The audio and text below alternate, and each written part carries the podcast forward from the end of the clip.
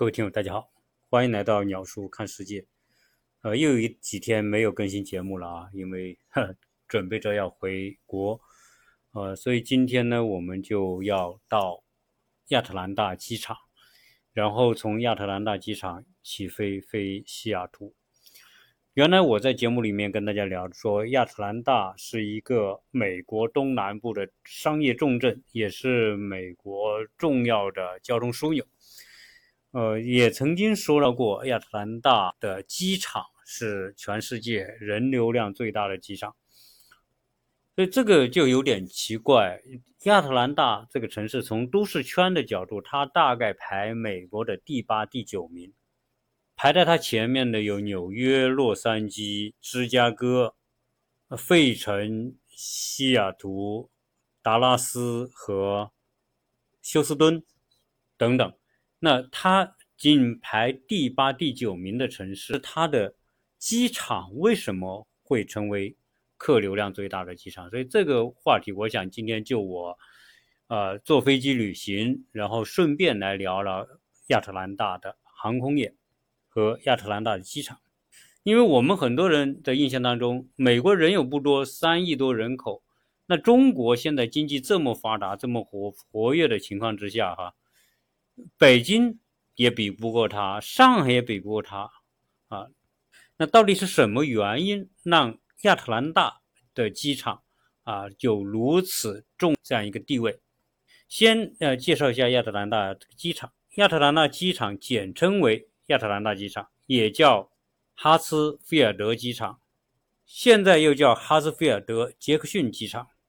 它位于美国的乔治亚州的。福尔顿县，，Fulton，Fulton 县就是我居住的这个县。那所以，我住的这个县呢，面积很大的，从北部到中中部，整个一大，连同亚特兰大市区和国际机场都属于 Fulton 这个县管。呃，亚特兰大机场距亚特兰大市中心大概十二到十三公里。而且是一个历史相当悠久的机场，它从1926年就开始运营。早在1925年的时候，亚特兰大市政府就决定免租了一个地方啊，当初给了他五年的免租期，租了一个1.2平方公里的废弃的汽车赛道，借由这个汽车赛道来改建成一个机场。那个时候，机场的名字叫阿萨坎德勒。因为当时担任亚特兰大市长的叫坎德勒，他也是可口可乐之父。在一九二六年的九月份，坎德勒机场正式通航，首条航线是飞往佛罗里达的杰克逊维尔。那时候主要是呃货运航空。一九二八年的时候，东方航空进驻坎德勒机场。一九三零年。达美航空也进驻了坎德勒机场。到一九四零年，美国政府就宣布这个坎德勒机场，也就是亚特兰大机场，成为一个军民两用的机场。在一九四一年的时候，著名的达美航空将总部从洛杉矶迁到了亚特兰大。从一九四二年开始，坎德勒机场正式更名为亚特兰大机场。从一九五六年开始，东方航空开辟了第一条。从亚特兰大飞到国外的国际航线就是加拿大的蒙特利尔扩建。一九七七年开始，亚特兰大机场进行大规模的改建扩建。当时担任亚特兰大市长的叫哈斯菲尔德，所以亚特兰大机场又改名为哈斯菲尔德国际机场。到了一九八零年的时候。哈斯菲尔德国际机场已经有三条跑道，每年的旅客吞吐量已经高达五千五百万人次。一九八四年，亚特兰大的哈斯菲尔德机场的第四条跑道开始启用。一九八五年，第五条跑道启用。在一九九六年，亚特兰大举一次奥运会。到了一九九八年的时候，哈斯菲尔德国际机场的旅客吞吐量。就位列世界第一，到现在为止二十多年一直是排名第一。到了二零零三年，亚特兰大这个机场开始动工新建国际航站楼，这个航航站楼的名称叫杰克逊航站楼。所以，同年经亚特兰大市议会投票决定，哈斯菲尔德国际机场改名为哈斯菲尔德杰克逊亚特兰大国际机场。可见呢，亚特兰大这个机场的命名是以两位前市长的名字来命名的。二零一五年十二月份，哈斯菲尔德杰克逊亚特兰大国际机场成为世界第一个年吞吐量超过一亿人次的机场。在二零一八年的七月份，上海机场和亚特兰大机场展开合作，开辟了从亚特兰大。飞往上海的航班，但是经过一年到二零一九年，由于新冠疫情，今天亚特兰大飞上海的航班暂时取消了，所以所有要回国的，在美东要回国的，都必须啊转机，要么从底特律，要么从纽约，或者从西雅图，或者是洛杉矶。每年要承载一亿多人次的巨大的人流，那亚特兰大的国际机场的航站楼有多少呢？一共有七个航站楼，总面积高达六十三万平方米，一共设有两百四十七个登机的廊桥。呃，说这个廊桥啊，就是大家上飞机的时候，就是通过一个长长的一个走道、走廊，然后进入到。飞直接登机的那个叫廊桥，我们呢有时候还会要用摆渡车，那种长长的像公交车一样的，呃，在美国啊也有，但是呢，由于它历史很悠久，呃，机场规划也相对完善，所以呢，大部分啊绝大部分都是廊桥了，很少用摆摆渡车了。现在亚特兰大有一个国内航站楼，叫 TT 航站楼。一个国际航站楼叫 TF 航站楼，此外还有五座卫星厅。这五座星卫星厅从 A、B、C、D、E 要坐小火车，呃，相当于坐地铁吧，飞机跑道。所以它这几个航站楼分别就叫做 TA、TB、TC、TD 和 T1 航站楼，总共。有一百六十三个廊桥，呃，目前亚特兰大国际机场是达美航空的主要的运营基地，也是总部所在地。达美航空这一家公司航班就占据了亚特兰大机场所有航空公司班次的百分之三十以上。如果加上达美航空的一些支线公司的航班，挂达美代码的。航班数占据亚特兰大机场的百分之八十以上，而此外，亚特兰大机场也是东方航空、边疆航空和西南航空的基地机场。目前在亚特兰大机场运营的航空公司有二十家，一共开通了两百四十四条的航线，一共通航四十二个国家和地区的两百一十九座城市，一共两百七十七座机场。和亚特兰大机场是联系和对接的，所以这些数据可以用来支撑为什么亚特兰大机场成为当今全世界人流量或者是最繁忙的机场。呃，同时呢，亚特兰大它的城市位置也非常的特别，它是既是南北的一个。对接城市也是美国东西的对接城市，所以从交通位置来说，它几乎就是全美国最重要的枢纽城市。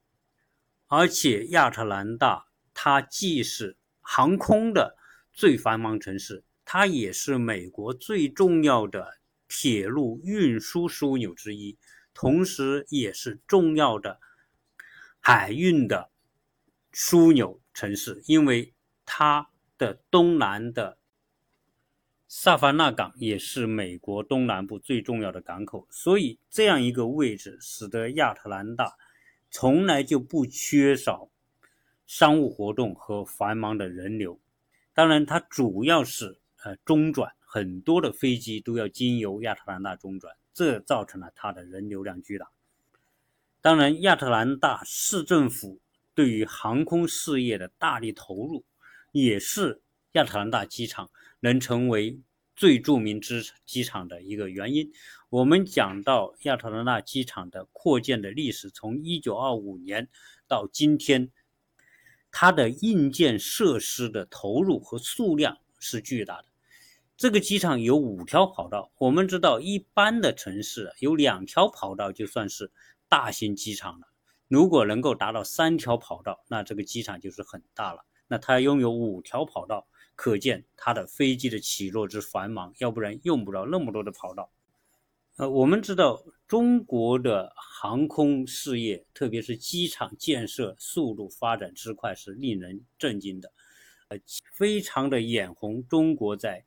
基建方面所取得的成就，他到过中国之后，他就觉得，如果把美国的机场跟中国的这些机场比，那美国的机场就是第三世界的机场，中国的机场才是第一世界。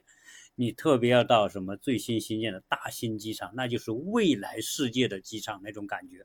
啊，虽然是这样哈，但是呢，呃，亚特兰大机场的这种旅客吞吐吞吐量。仍然占世界第一。我现在就将世界排前十名的旅客吞吐量最大的机场的数据跟大家讲讲，大家就知道啊，亚特兰大作为最繁忙机场，那是名不虚传。那现在我说的数据是二零一九年的数据，二零一九年亚特兰大的吞吐量是一亿一千零五十三点一万人次，也就是。每年起落的飞机架次一共是九十万架次，经由亚特兰大运出的货物吞吐量六十三点九万吨，排世界排第二的机场是北京的首都国际机场，旅客吞吐量是一亿人次。北京的首都国际机场是中国最大的机场，四十一万平方米。它的客流量排世界第二，航站楼的面积有一百四十一万平方米。我们刚才讲到亚特兰大的航站楼的面积是六十八万平方米，可见什么呢？可见说啊，亚特兰大这个机场它的面积和北京国际机场比，那要小很多，但是吞吐量比北京机场要大一千万人。可见这个机场的运营管理应该说还是很有水平的。北京机场的起降架次是五十九万架，呃，亚特兰大机场是九十万架，但是北京货物吞吐量一百九十五万吨，这个比亚特兰大的六十多万吨的吞吐量要大。世界排第三的这种旅客吞吐量是洛杉矶国际机场，是八千。八百零六万人，洛杉矶机场的航站楼面积只有十九万平方米，它的机位一共是两百四十五个，只有四条跑道。旅客旅客吞吐量是八千八百多万，起降的飞机架次是六十九万架，每一年。呃，洛杉矶的货物吞吐量高达两百三十一万吨，旅客吞吐量。位列第四的是迪拜国际机场，高达八千六百三十九万人次。第五名是东京国际机场，八千五百五十万人次。东京国际机场只有三个航站楼，四条跑道，它的航站楼面积是七十四万平方米。第六名的机场是芝加哥的奥黑尔国际机场，旅客吞吐量八千四百六十四万，但是。芝加哥这个机场的飞机的起落架次高达九十点三万次，是全世界起落架次最多的机场。第第八名是伦敦的希斯罗国际机场，是八千零八十八万人。再往后面是浦东国际机场，七千六百一十五万人次。戴高乐国际机场七千六百一十九万人次。排名第十的是达拉斯。沃斯堡国际机场年客流量七千五百零六万人次。我在顺带讲这个亚特兰大国际机场，这个世界各国的主要的机场客流量呢，顺便跟大家做个介绍，呃，今天我到亚特兰大机场啊，总体的感受上来说，呃，客流量很多，而且呢，呃，大部分人是戴口罩的，不戴口罩的人是极其个别的。总呃，公司以及这些游客出行的状况，基本上来说已经恢复正常了，受疫情的影响不是特别大。呃，现在呢是暑期，出去。当然，出门旅行的人特别多。呃，我这一次的呃回国旅程啊，我会把过程当中的一些情况呢，顺带跟大家做些介绍。呃，当然也非常感谢很多听友跟我留言啊，我我发现啊，因为有很多听友知道我要回国了，呃，大量的国内的听友啊都说啊，希望在国内能够见上面啊，因为啊，有的听友说听我的节目已经两年、三年。啊，这么长时间了，大家从声音的角度来说已经非常的熟悉了。呃，如果有机会见面，大家都是非常的热情。呃，从新疆的到云南的，到北京的，呃，东北的，啊，总之吧，全国各地都有听友说，哎，呃，希望可以在他们的城市哈能够见上一面。那我呢，啊，正在做这个规划，我我相信哈，呃，我会利用这一段时间去。多一些或想去，但是我在美国待几年之后，现在回到中国，发现，哎，我如果回中国，我一定会去我曾经想去而没有去过的地方，所以我会去，呃，从什么东北啊、北京啊到新疆啊，这我在上次讲了，会整个，特别是现在北京到新疆的高铁通了，那我觉得坐高铁啊，走一下这个北京到。乌鲁木齐的这条啊高铁线路，我觉得会很有感觉。呃，也有呃四川成都的、呃重庆的听友啊邀请我去哈，所以在这里啊，所有啊在留言当中邀请我去的这些听友，我都非常的感谢你们啊。首先是你们这一份热心，以及对鸟叔的节目的认可。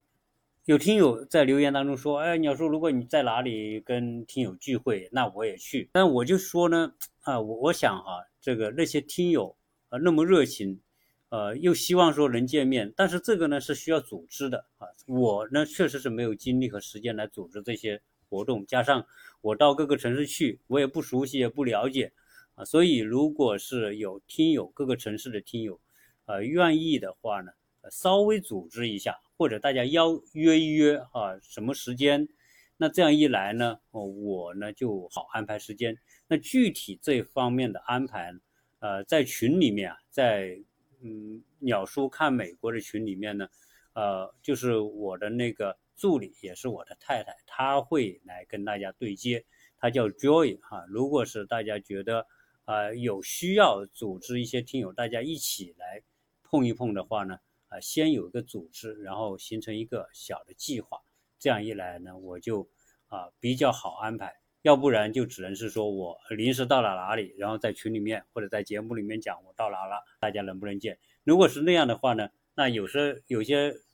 听友会说忙啊，或者什么其他的事情，就是很难一下子凑在一起，所以就必须是提前做出规划。这样一来呢，我们到每个城市的这种聚会呢，才会。啊，真正有组织，而且想来的听友才可能会尽可能多的啊聚在一起，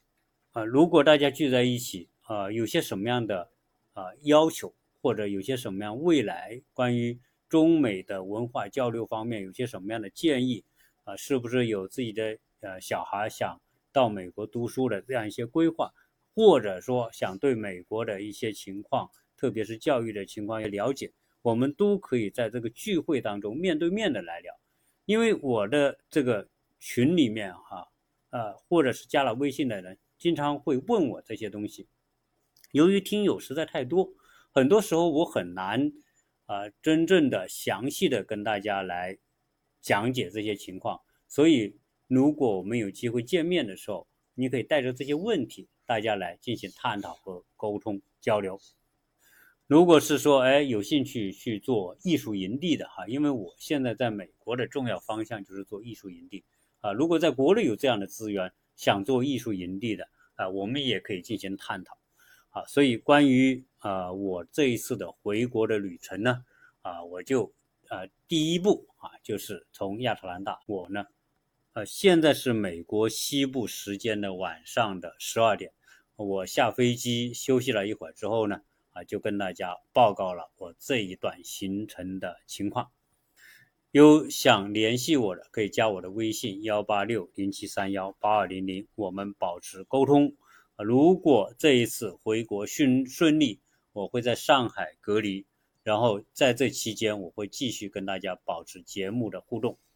好，这一期就聊这么多，谢谢大家收听。